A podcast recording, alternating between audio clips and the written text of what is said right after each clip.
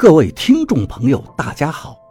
您现在收听的是长篇悬疑小说《夷陵轶事》，作者蛇从阁，演播老刘。第二百八十六章，金仲和我无声无息地走出门外，我不知道屋里的别人听到动静没有。也懒得管他们了。我们走到平坝的边缘，金仲指着对面的北峰，那里有一片松柏树林，守门人在梧桐树里。我一听到梧桐树，就马上联想到了那个溶洞中的梧桐树。那梧桐树会发光吗？我问道。绿色的。你瞎说什么？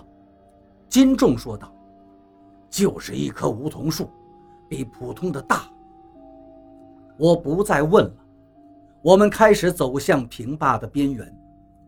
白天看时，这里都是农田，水田里刚刚插上秧苗，还有别的农作物，土豆、花生之类，还有些来不及收的油菜。我跟金仲走到平坝的边缘。是一个水渠，我看明白了。我在学校教室里看到的红光，应该就来自于这些水渠。现在我看不到明显的光芒，但是黑漆漆的水反映出一点微弱的暗红。这个红光要隔得远了才能看得清楚吧？我问金仲：“他们为什么不晚上来？”他们可能不愿意冒险，等大家推举好了，安安分分的去见守门人，岂不稳妥？你为什么愿意带我去呀？我追问道。你不怕吗？我不怕。金仲干干的说道。算杀。我站立了一会儿，对金仲说道：“那走吧。”三千零十四，我说道。金仲把我的手一牵，双双跳过水渠。一万两千三百五十九，我和金仲往前走了三十七步。九十一，我们向右走了一百二十步，面前又是个水渠。四千零三十三，我们越过水渠，我不停地计算这洪水镇上的缝隙。避开凶险，慢慢跟金仲走着。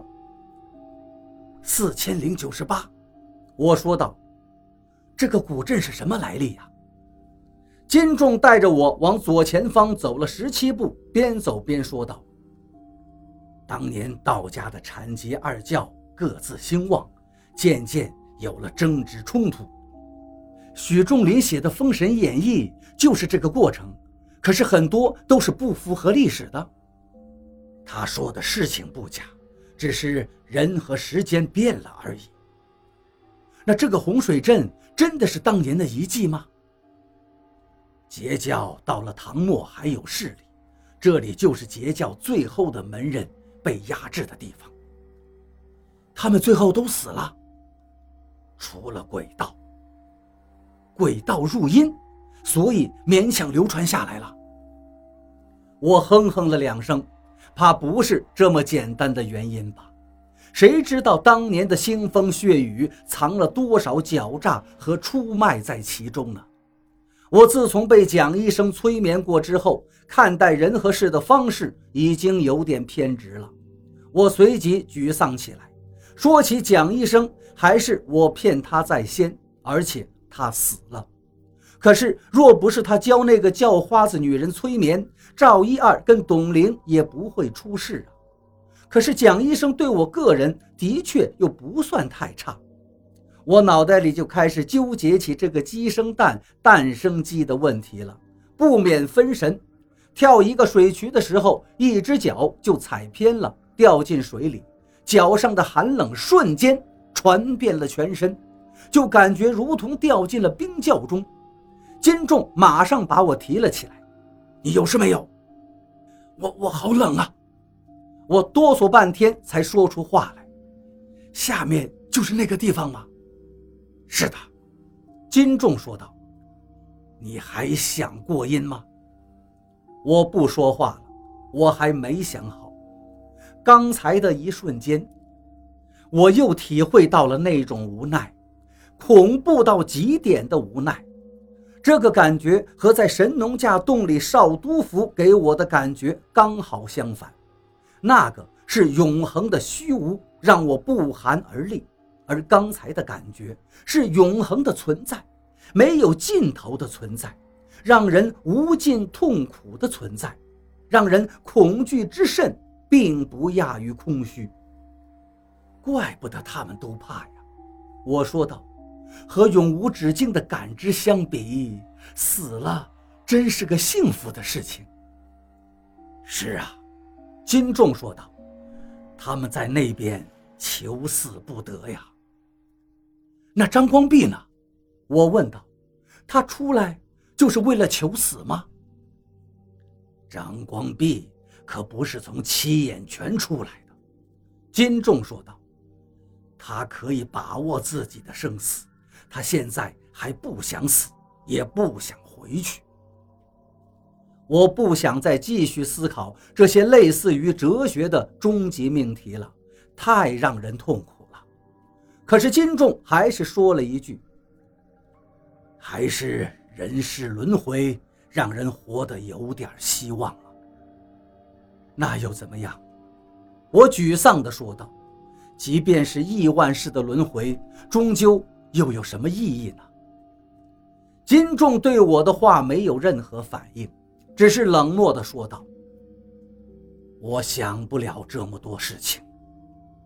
我刚才那种绝望落寞的情绪更严重了，不再言语，只是不停地告诉沙粒的数字，和金仲在平坝上绕着弯子行走。我走在地上，感觉这地面一点都不踏实，如同踩在鸡蛋壳上一样。”谁知道什么时候会突然在脚下崩塌呢？把我和金仲都落入到地下那无尽绵延的世界。这种恐惧是惧怕鬼神不能比拟的失落。我越走越担心，腿都开始酸软了。不过总算走到了对面的北风脚下，面前是个长而缓的斜坡，斜坡上都是茂盛的松柏树林。黑压压的，很是阴森。金仲从怀里掏出蜡烛，点上了，在树林边找到了一条小路。我和他走进了树林，蜡烛光线很暗弱，只能照到前方不远处。走了不久，我心里开始纳闷了：这个树林没有任何生机。按照现在的季节，树林里应该是有很多的鸟兽虫豸才对。可这里一点动物的声息都没有。若是放在从前，我肯定吓得畏畏缩缩，让金仲笑话。可是现在，我摸了摸身上的布偶，不禁坦然了很多。接触多了，知道的多了，恐惧的感觉就慢慢的消失了。金仲猛地意识到了我的想法，对我说道：“你学了罗瘸子的本事。”啊，我说道：“有什么不妥吗？”怪不得你收了那个娼，我还以为是他找上你的。”金仲不屑地说道：“看来是我多事了。”我们在树林里走了半个小时，金仲停下了脚步。前方是个方圆几百平方的空地，天空略略有了点月光露出来，我可以看到。这片空地没有任何树木，但是却有一棵高大的梧桐树。